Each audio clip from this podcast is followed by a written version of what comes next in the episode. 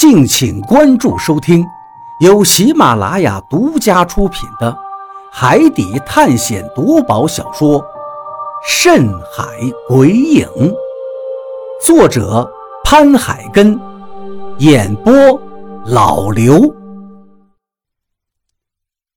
第一百零三章，岛上的发现。别乱叫。何洛捂着我的嘴，压低声音说道：“我点了点头，他这才放开。现在不能乱说话，因为情况不明，如果乱叫就会暴露自己的位置。我当然知道，所以就不再乱叫了，只是不断的向周围巡视着。但那个黑影却再也没有出现，周围静悄悄的，没有任何声响。”有的只是海风的声音，雾气在我们不远处不断的变换，好像是魔鬼的爪牙一样。何洛紧紧地攥着我的手。你刚才真的看见了一个黑影？我还能骗你不成？真的看见了。我赶紧解释。算了，既然你看见了，也喊了。这个黑影肯定不是东子他们，如果是他们，现在肯定出来找我们了。我点了点头。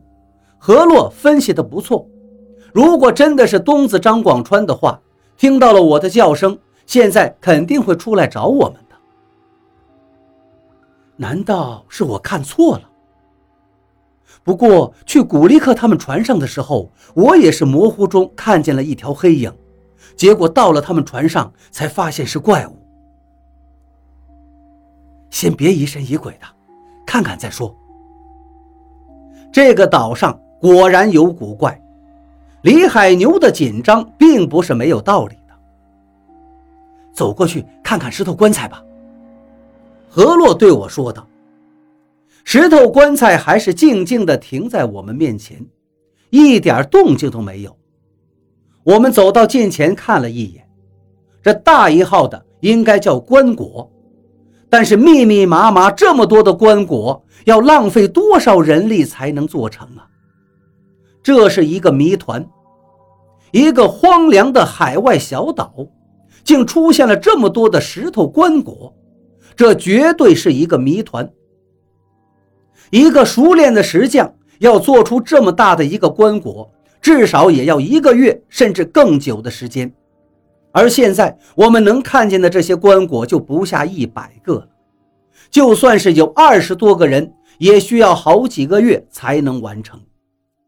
更何况往远处看，应该还有更多的棺椁，必定需要花费的时间太长了，说不定会以年来计算。这是。我看了一眼石头棺椁，上面的痕迹我很熟悉，跟我们遇见在海上漂浮的那个棺椁是一样的。难道张广川的父母就在这个岛上？他找到他父母了？我失声说道。但是我们两个海图上面的航线不一样啊，他怎么会到这里呢？也许是他根本没有按照海图走吧。我记得他走之前一直说，帆船和石头棺椁都是顺着洋流飘着的，说不定他也是顺着洋流才到了这个岛上，而洋流正好就在我们的航线上。何洛这么一分析，我点了点头，的确是有这个可能，但是这未免也太巧了吧。正在我们低声谈论的时候。何洛忽然间转过头去，我也赶紧转过身体，因为我们同时听到了粗重的呼吸声。这声音离我们很近，好像就在身边一样，但是放眼看去，却到处都是棺材，怎么也找不到这个呼吸声的主人在哪。是谁？出来！何洛喊了一声。我看到你了。呼吸声还在继续，却不见任何人出来。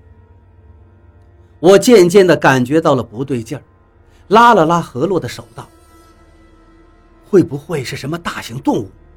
这呼吸声不像是人。你刚才不是说有些大型动物就靠吃河里的鱼也能活吗？这里会不会有什么大型动物呢？”何洛的脸阴沉起来，他低头捡了一块石头，道：“就在周围，而且离我们并不远。”我也点了点头。也捡起了一块石头，猛然间，我看见不远处的棺材后露出了一个衣角，现在那个衣角还随着风在不断的摆动着。我对何洛指了指那个地方，接着就慢慢的走了过去。呼吸声越来越清晰了，绝对就是从这个棺材后面传过来的。终于，我绕到了棺材的近前。手里的石头攥得越发紧了，手心都出汗了。我慢慢的接近着，猛然间，我大吼一声，扬起手臂就要向棺材后砸过去。啊！一个陌生的声音从棺材后面传来，接着出现了一张满是污垢的脸。我手里的石头最终还是没有落下。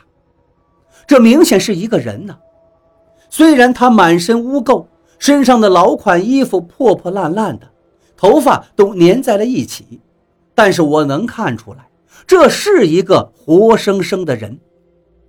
他大叫了一声之后，转身就跑了。我愣了一下，刚想去追，何洛赶过来叫道：“别去！”怎么了？我问道。这岛上竟然还有活人。我问问他是不是见过张广川跟东子？那个人应该是个疯子。何洛说道。你怎么看出来的？我也不知道，我感觉，就算不是疯子，也是神志不清了。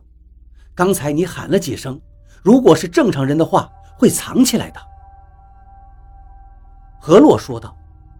我愣了一下，的确是。如果是正常人的话，肯定要跟我搭话。不过，这也说明了一个情况。何洛接着分析：这岛上并没有李海牛说的那么凶险。疯子在这个岛上都没有死，看来那些传言还是过了。传言当然不能轻信，所谓三人成虎。一个人嘴里传的话，到另外一个人嘴里就会有艺术加工，再到第三个人嘴里，基本上就面目全非了。不过这些棺材还是要注意一些。何洛接着说道：“不能掉以轻心。”二十分钟后，我们终于离开了这片棺材的聚集地，面前的一切都是平坦的，好像是回到了平原上一样。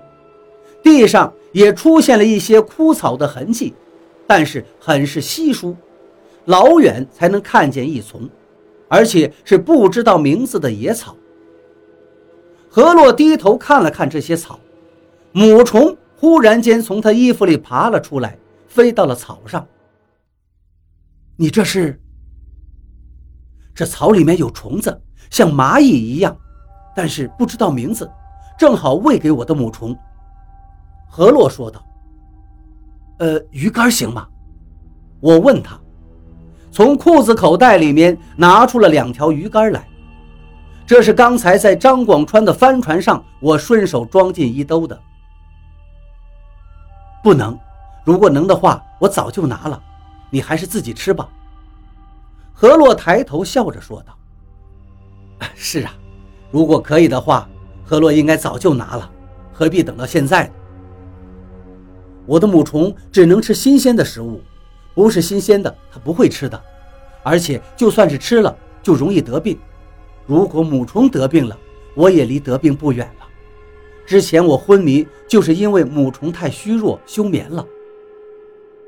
我点了点头，我不知道河洛的虫子究竟属于什么，听张广川说应该是蛊虫，反正是很厉害的东西。很厉害的东西，应该也都会很特殊，只吃新鲜的食物也就没有什么奇怪的。果然，母虫钻进了草丛里，那草丛里立刻就密密麻麻涌出了很多红色的蚂蚁，一个个都惊慌失措地逃避着。微风吹拂着，何洛蹲在地上，不住地看着一丛草。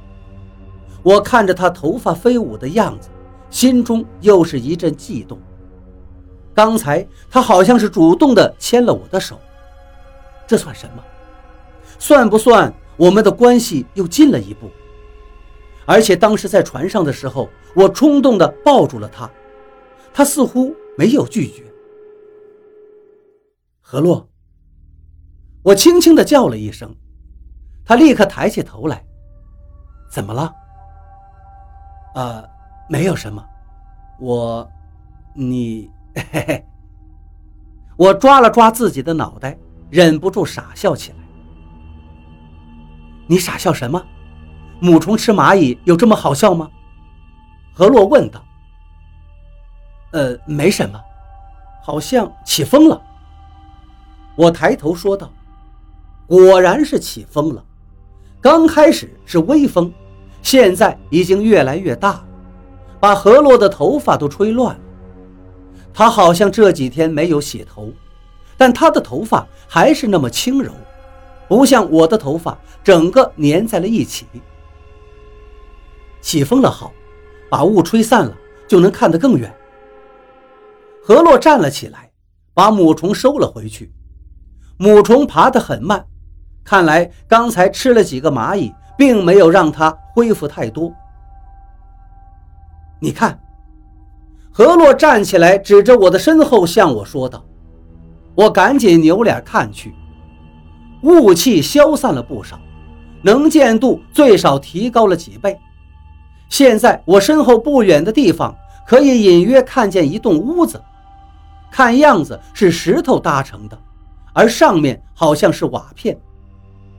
既然有房子，就应该有人了。”我心里想着：“我们过去看看吧。”嗯，小心点越来越近了，这石头房子的样子越来越清晰。不止一间石头房子，应该是有三四间。样子很简陋，但还是可以看出有人生活过的痕迹，比如烧过火的痕迹。走近了再看，石头房子的屋顶到下面全都是石头。只有顶上是石头片，上面还可以看出人工打磨的痕迹。门也是用一些植物编织的。跟何洛对视了一眼，如果张广川分析的是对的，那他父母有可能就在这岛上，甚至这些房子就是他父母生活过的。有人吗？我喊了一声。没有任何回应，我叹了一口气，轻轻地推开植物编成的门。屋里传出一股腐朽的味道，应该很久没有人住过了，不然的话，绝对不会有这种味道。如果张广川的父母生活在这儿，那也是曾经的事情，现在应该早就不在了。张广川应该收获的都是失望。我看了看何洛，张哥估计没有找到这儿。如果他没有找到他父母，你说他会不会崩溃呀？应该不会吧。如果我想他跟我一样，应该已经做好了准备，他们都已经死了的心理准备。找他们只是为了求证，让自己心安。